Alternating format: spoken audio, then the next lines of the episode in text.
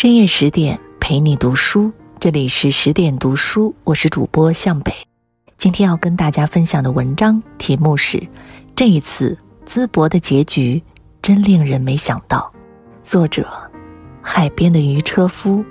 如果你也喜欢今天的文章，欢迎拉到文末给我们点个再看哦。淄博烧烤降温了，近日。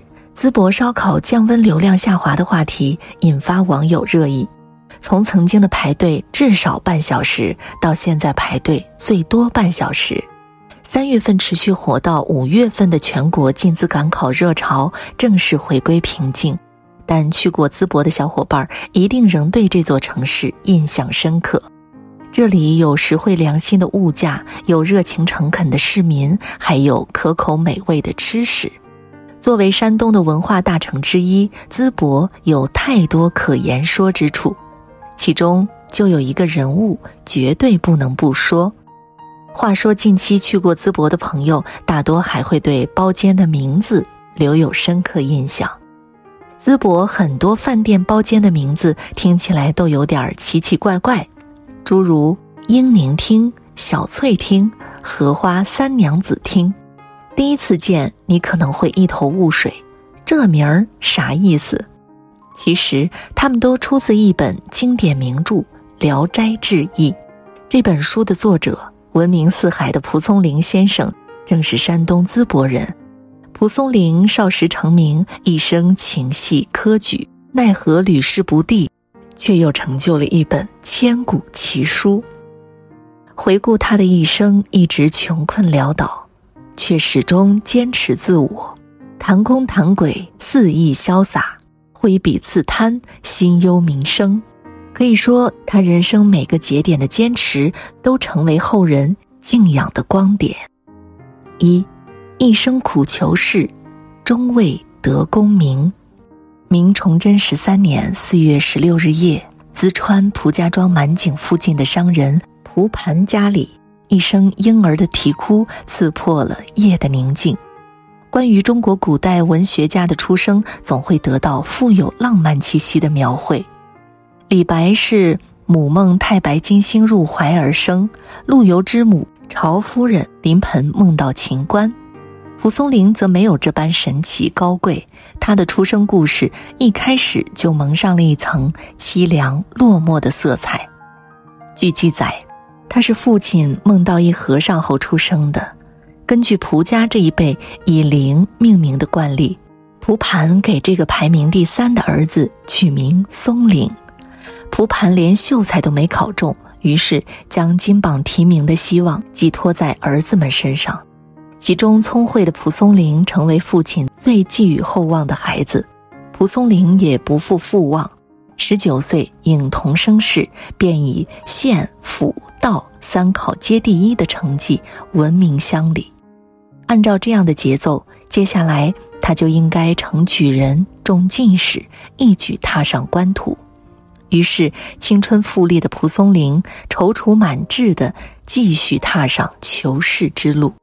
然而，二十一岁应乡试未中，二十四岁应乡试未中。二十七岁应乡试，未中。康熙二年乡试，二十四岁的蒲松龄再次落地，好友张笃庆也因病未能中试，起点极高，却屡屡受挫。两人互相写诗，大发牢骚，借前人屈原、阮籍的不得志，叙自己虽有盖世之才，却遇不到伯乐，想千里马不得不拉盐车。当时的他们还未曾想到，这一时的不遇其实是终身落寞的开始。蒲松龄二十五岁时，长嫂发动分家风波，蒲松龄只分到了三间厂屋。这原先是蒲家看庄稼、堆柴火的地方，分得的家具、农具要么破烂不堪，要么互不配套，日子过得更清苦了。八斗粮食不足半年之用。田地因天灾几近荒芜，却又要按规定纳税，柴米油盐全要自己操持，件件捉襟见肘。蒲松龄一介书生，肩不能挑，手不能扛，只能替乡亲写一些应酬文章，获得少量报酬，收入极不稳定。为了糊口，他只能走上离家外出做塾师之路。岁岁在外，逢年过节才能回家跟妻儿团聚。有人想在天国的幻想的现实性中寻找超人的存在，而他找到的却只是他自己本身的反应。《聊斋志异》中的男主人公。很多都是落地秀才，其中都藏着作者的影子。斯文郎里的王平子，文章能使古僧受之于皮，却名落孙山；贾凤志里的贾凤志，才名冠世，却屡试不中；叶生里的叶生，虽有经世之才，却抱憾而终。书中的才子们满腹经纶，才华横溢，但科举与官场的黑暗让他们在考场上屡屡失意。现实中的蒲松龄更是惨淡经营，寄薄一地而终困场屋。于是他愤然寄情于书，一边鞭挞揭露现实的黑暗腐朽，一边又将希望理想寄托其中。在他的故事里，痴人孙子楚。昼夜揣摩练七艺后，轮回二年举进士，受慈林。抱憾而亡的叶生以鬼魂之身得以中举，弟子和儿子也各有成就。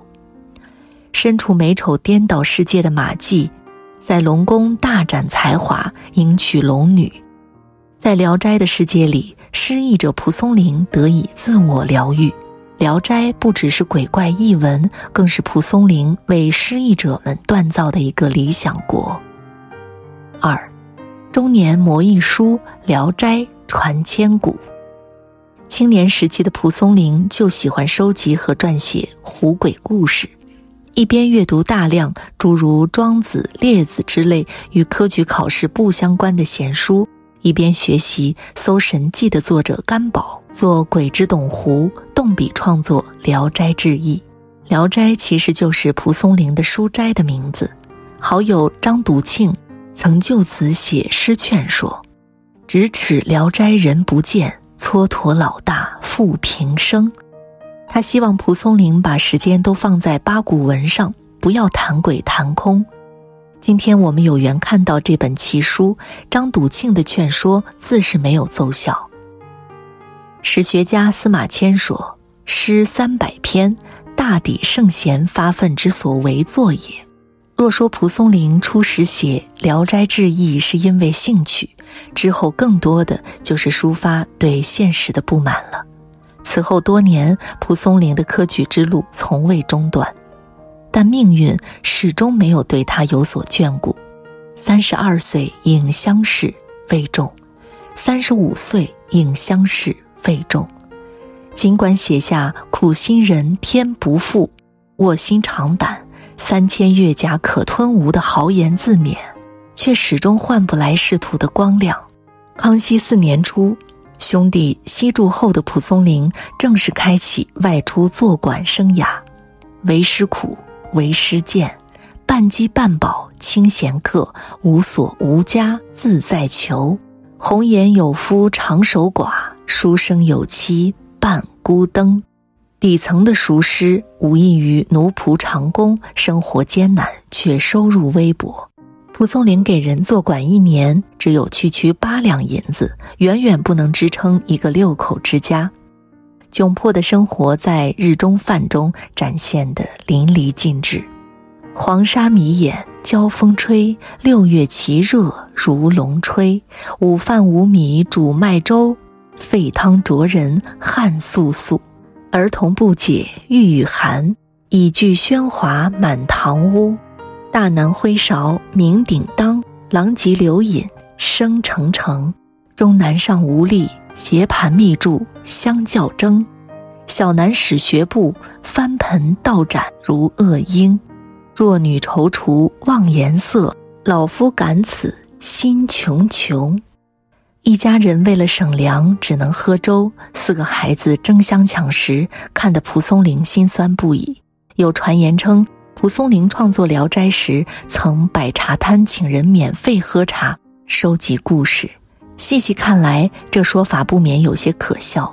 贫苦至此、忙于生计的蒲松龄，哪有那个银钱和时间呢？现实里是家徒四壁、复仇贫，是家中百口犹啼饿，为了养家四处奔波。每当夜深人静，一个人孤零零地待在书斋，月色朦胧，树影婆娑，听着远处传来的狐狸叫声，他才真正属于自己。提起笔，他不再是落魄失意的穷苦秀才，而是才华横溢的鬼狐居士。小人国中为君主，蜜蜂窝里无称王。无数个夜晚，挥笔直书。续黄粱中，曾孝廉梦中成为宰相后，生前作恶多端，被民众所杀。死后进入阴间，仍被施以上刀山下油锅的惩罚。聂小倩中，宁采臣康爽正直，洁身自好，一言一行符合君子所为。最后得中进士，子孙出喜，一家人和乐融融。在《聊斋世界》中，蒲松龄便是独一无二的主宰。以笔判定，给予各种人物不同的命运。作恶者终受惩罚，为善者福报深厚。用书写故事，以自己的标准赋予人物不同的结局，来修补那颗被现实创伤的千疮百孔的内心。第二天天明，他又是那个寄人篱下的私塾先生，屡试屡败的失意秀才。穷村陋巷，拖儿带女，只恨田头不长金禾的养家人，这是蒲松龄，也是世间多少失意者的缩影。三，挥笔刺贪虐，穷义怜乡民，常年贫寒，加上长达四十多年寄人篱下做塾师的经历，蒲松龄比起曾经出世的文人，包括诗圣杜甫。更加接近下层，了解民生疾苦。他本身就是普通百姓中的一员。康熙十二年，蒲松龄已经有了三子一女，多年来收入没有增加，赋税却一家再加。他和普通民众同样为交不上税而愁肠百结。邻家为完税卖掉孩子，自家又该怎么办呢？园中的枣卑贱不值钱。居住的茅屋破败不堪，没人要。想向豪强富人借钱，也找不到可以担保的人。为了免于眼前可能让租吏上门的灾祸，无奈只能先把耕地的牛卖掉。普通百姓的困苦饥寒和无奈，催税的官员小吏自不会体恤，他们会的只是贪得无厌和无止境的搜刮。孟郎中遍布社会的贪官是吃人猛虎，小吏像是食人恶狼。促之中，君王只知享乐，不管百姓死活。本琼生曾评价莎士比亚：“他不属于一个时代，而属于所有世纪。”蒲松龄作品中对强横者的鞭挞反讽，放在今天依然解气。除了在文中诗中挥笔刺贪，蒲松龄在行动上也始终如一做到关怀民众。康熙九年秋，三十岁的蒲松龄收拾好行装，告别老母妻儿，南下去做孙慧的募兵。短短一年时间，也是他人生中唯一一次混迹官场的经历。他见识到达官贵人的醉生梦死和强盗嘴脸。也目睹了老百姓的体饥豪寒。作为县令的孙慧体恤民情，却常常受到不公正对待。蒲松龄将其引为有共同理想追求却不被现实社会理解的朋友，常写诗赞扬其爱民举止，并希望他继续做一个好官。然而，事实是孙慧的官是越做越大。但曾经以奉列文的给谏大人，在故乡的名声却每况愈下。他的族人横行乡里，百姓敢怒不敢言，朋友愤愤不便言。耿直的蒲松龄直言进谏，在信中毫不留情地将孙家族人仆人的恶行逐一列出，更是指出孙慧本人现在的行为与平素爱民的宣言南辕北辙。此后，主动疏远孙慧，终至分道扬镳。近七十岁高龄时，还带民众揭发淄川曹良、京城康利贞妄增田赋银两的事情。儒家常说：“达则兼济天下，穷则独善其身。”而蒲松龄困穷一生，却从未选择过独善其身，始终心怀社会与民众，用笔作武器，刺贪虐，发民生。即使身如尘埃，也拼命地折射出太阳的光泽。四，三生有幸落孙山。蒲松龄一生活到七十五岁，有人统计，共落榜了将近四十次。直到七十一岁才被安慰性的补为岁贡生，当了半个多世纪的秀才，始终没能转正。虽说科举制度有其弊端，但更多的还是应该在他自己身上找原因。搜集撰写鬼狐故事，不仅占据他大量的时间，也导致他的文风思路偏离主流。就好比今天高考中一篇妙笔生花、辞藻华丽的作文。然而他偏题了，便只能是不及格。然而这何尝又不是另一种幸运呢？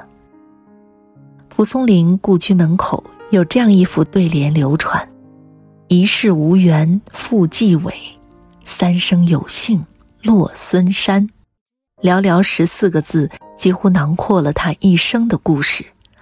感谢他每个人生节点的坚持，虽然未能中举。是他一生的遗憾，却也是中国古代小说的大幸。人间少了一名无足轻重的微官小吏，文学史上多了一部《聊斋》，何其有幸！更多美文，请继续关注十点读书，也欢迎把我们推荐给你的朋友和家人，一起在阅读里成为更好的自己。